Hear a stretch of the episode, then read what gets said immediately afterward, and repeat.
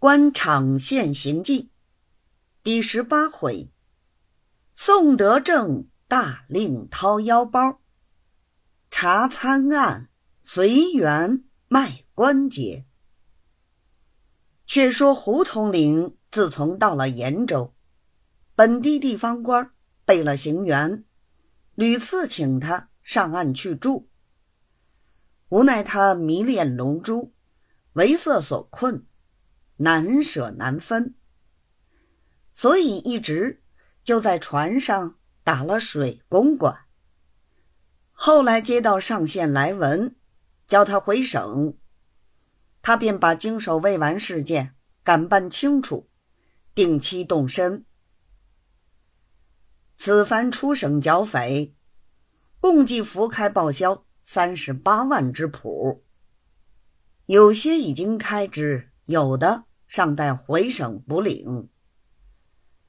胡统领心满意足，自己想想，总觉有点过意不去，便于其中提出两万：一万派给众位文武随员，以及老夫子、家人等众，一来叫他们感激，二来也好堵堵他们的嘴。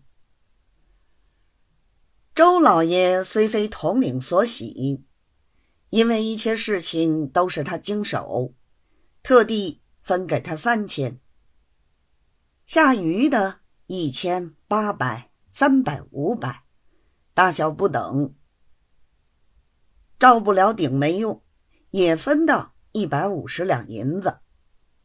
比起统领顶得意的门上曹二爷，虽觉不如。在他已经乐得不可收拾了。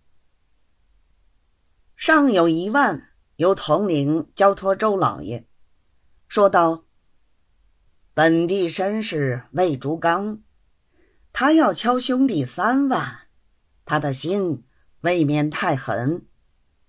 我一时哪里来得及？现在把这一万银子托老兄。”替兄弟去安排安排，免得他们说话大家不干净。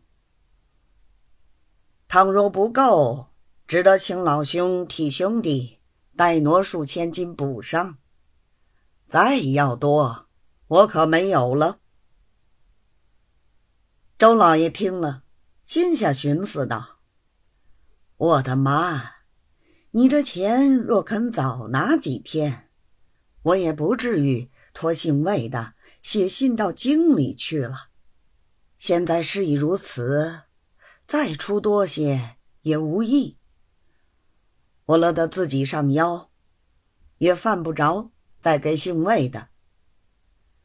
我有了这个钱，回省之后另打主意，或者仍往山东一跑。